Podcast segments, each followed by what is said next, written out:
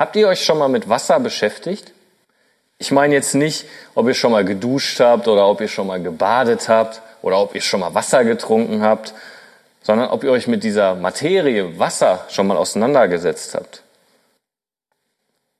Wir haben zwischendurch hier in Breckerfeld ja immer wieder mal ab und zu auch mit Wasser zu tun, weil ganz selten natürlich regnet es hier auch mal. Und im normalen Alltag haben wir ja auch eigentlich ständig mit Wasser zu tun. Aber was ist wirklich Wasser? Ja, wir haben die Darstellung eben gesehen, H2O, eine chemische Verbindung zwischen Sauerstoff und Wasserstoff. Ja, wenn es flüssig ist, nennt man es Wasser, ganz klar. In festem Zustand ist es Eis und in gasförmigem Zustand eben der bekannte Wasserdampf. Wasser ist für uns eigentlich zu einer Selbstverständlichkeit geworden. Keiner denkt eigentlich darüber nach, wo das Wasser herkommt und warum es aus dem Wasserhahn kommt, wenn ich den Wasserhahn aufdrehe. Warum ist Wasser so wichtig für uns? Klar, ohne Wasser könnten wir alle nicht überleben. Wir würden innerhalb von kürzester Zeit verdursten. Wasser ist aber auch für den gesamten biologischen und klimatischen Kreislauf unentbehrlich. Ohne Wasser würde nichts existieren. Gar nichts. Alle Lebewesen und alle Pflanzen brauchen Wasser. Und der Grund, warum wir noch keine Wohngebiete oder ähm, Siedlungen auf irgendwelchen anderen Planeten haben, ist, weil es dort eben kein Wasser gibt. Es gibt einfach kein Wasser auf anderen Planeten. Und ich habe ein paar Fakten für euch über Wasser mal zusammengesucht. Ja, die Erdoberfläche zum Beispiel, die besteht zu 70 Prozent aus Wasser. 70 Prozent der gesamten Erdoberfläche ist mit Wasser bedeckt. Wir Menschen, du und ich, wir bestehen zu 60 Prozent aus Wasser. Ja, 60 Prozent unseres Körpers ist Wasser. Ein tropfender Wasserhahn. So. Ja, wenn es da stetig raustropft, das ganze Jahr über, dann sind ungefähr 5000 Liter Wasser einfach weg. 5000 Liter Wasser. Und um ein Auto zu produzieren, was wir fahren, vielleicht in manchen Familien, in manchen Haushalten vielleicht sogar zwei, um ein Auto zu produzieren, braucht man umgerechnet ungefähr 400.000 Liter Wasser. Ja, das kann man sich gar nicht vorstellen, was das für eine Menge ist. 400.000 Liter. Und das sind so ein paar erstaunliche Fakten. Aber es gibt eben auch Fakten und Daten, die man im Zusammenhang mit Wasser nicht so gerne liest. Viele Menschen auf dieser Welt haben nur 10 Liter Wasser am Tag zur Verfügung. 10 Liter Wasser. Ja, jetzt kann man denken, gut, das geht ja, das ist ja noch relativ viel. Um das nochmal zu verdeutlichen, was diese 10 Liter sind.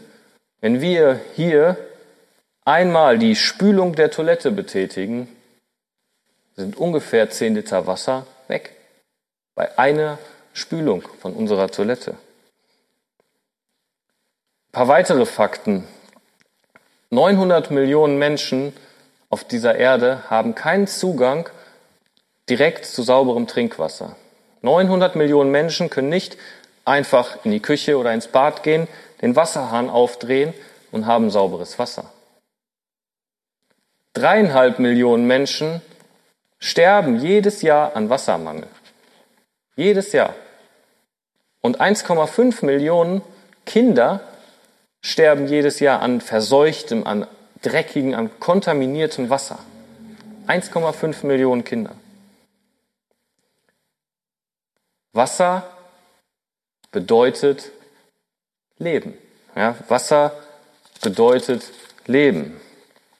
Und wie der Titel dieses Videos schon verrät, wollen wir uns mal die Verbindung von, von Gott und diesem H2O anschauen. Ja, also von Gott und Wasser. Und wir gehen dazu ins zweite Buch Mose schauen hier mal genauer rein. Und ihr könnt euch vielleicht schon denken, was jetzt kommt. Schauen wir ins zweite Buch Mose. In Kapitel 14 ist das Volk Israel schon aus Ägypten ausgezogen und hat gerade das Rote Meer durchquert. Und Kapitel 15 fängt dann damit an, dass Mose und auch das Volk Israel, dass sie das, dass sie sich freuen darüber, dass sie jubeln und dass sie Gott loben dafür, dass er sie aus dem Land Ägypten herausgeführt hat. Und dann, dann ging's los. Abmarsch in die Wüste. Aber so nach circa drei Tagen, so steht's hier, da, da fing es so ein bisschen an, trocken im Hals zu werden. Ja, die Wasservorräte, die Wasserflaschen waren aufgebraucht und jetzt ist man in der Wüste unterwegs und auf der Suche nach Wasser. Und in der Wüste Wasser zu finden, ist gar nicht so einfach. Und sie kommen jetzt an einen Ort, der heißt Mara. Sie kommen in den Ort und siehe da Wasser. Sie sehen Wasser und ich kann mir das richtig vorstellen, wenn die, die ersten vorne sind und dieses Wasser sehen, wie sie drauf zulaufen und wie sie sich nicht irgendwo äh, zurückhalten, sondern nochmal wirklich einen Zahn zulegen und sich halb da reinschmeißen und halb darin liegen und wirklich dieses Wasser einfach genießen wollen. Und so stelle ich mir das bildlich vor, wie sie sich darüber gefreut haben. Aber es gibt ein Problem. Mara bedeutet übersetzt Bitterkeit. Und genau so war auch das Wasser. Es war bitter. Es war ungenießbar. Es war also nichts erstmal mit Trinken und mit Durst löschen. Und ich glaube, diese Erkenntnis, die sie da hatten in diesem Moment, dass das Wasser ungenießbar war, das war auch ganz schön bitter. Und es war gerade mal drei Tage her, drei Tage her, da haben sie Gottes Macht gesehen, sie haben das erfahren, wie er das Meer geteilt hat und sie haben ihn dafür gelobt und gepriesen. Und was tun sie jetzt? Anstatt dass sie sich daran erinnern, was Gott getan hat für sie vor drei Tagen, dass er sie aus dem Land Ägypten herausgeführt hat, dass er das Meer geteilt hat für sie, anstatt dass sie sich an diese Macht erinnern, fangen sie an zu murren. Ja, sie fangen an, sich zu beschweren. Und wer bekommt das zu spüren? Ja, wie es eben so ist. Einer muss ja schuld sein. Und in diesem Fall war das Mose. Und wenn da jetzt nicht zehn oder 20, vielleicht 30 sind, die anfangen zu murren, sondern wenn das auf einmal Hunderttausende sind, die da vor einem stehen und murren, dann war der Druck für Mose in diesem Moment, glaube ich, schon sehr hoch. Was tut er jetzt in dieser Situation? Was tut er? Wie verhält er sich? Er weiß einfach nicht mehr weiter. Was sollen wir tun? Gehen wir weiter? Suchen wir nach Wasser? Bleiben wir hier? Er tut das einzig Richtige. Er wendet sich an die einzig richtige Adresse, so steht es auch hier in Vers 25 von Kapitel 15. Er schrie zum Herrn. Ja, er, er wendet sich an den Herrn und er schreit zum Herrn und bittet ihn um Hilfe. Und der Herr, er zeigt ihm ein Stück Holz. Und Mose wirft dieses Stück Holz ins Wasser, in dieses bittere Wasser, und daraufhin wird das Wasser süß. Es wird genießbar. Und ich stelle mir vor, wie Mose wirklich ein Stein, ein wirklicher Stein vom Herzen fällt und wie er durchatmet und sagt, wie er Gott dankbar ist. Und das Volk hatte zu trinken und Gott hatte dafür gesorgt. Und das ist so ein krasses Bild, wie abhängig wir von ihm sind und wie er doch immer zur richtigen Zeit eingreift, wenn wir ihn darum bitten und wenn wir ihm vertrauen, dass er auch zur richtigen Zeit eingreift.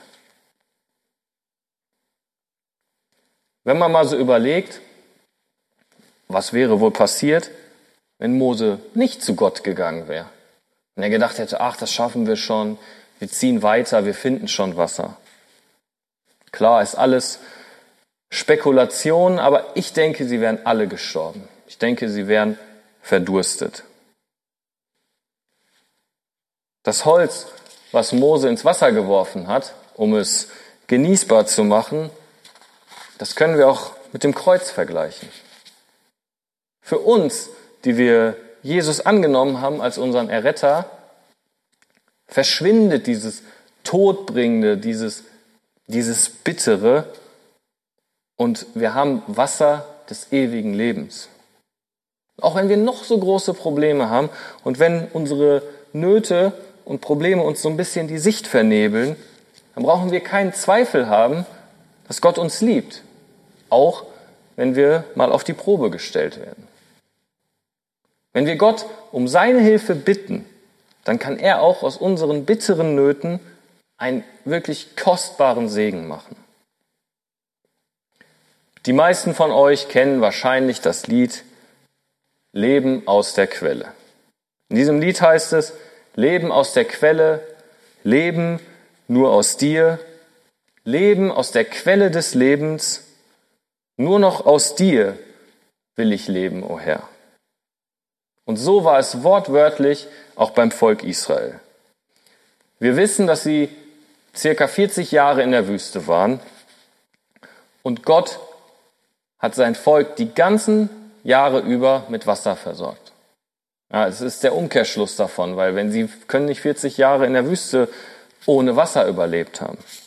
Ja, Gott hat, war also die ganze Zeit die Quelle ihres Lebens.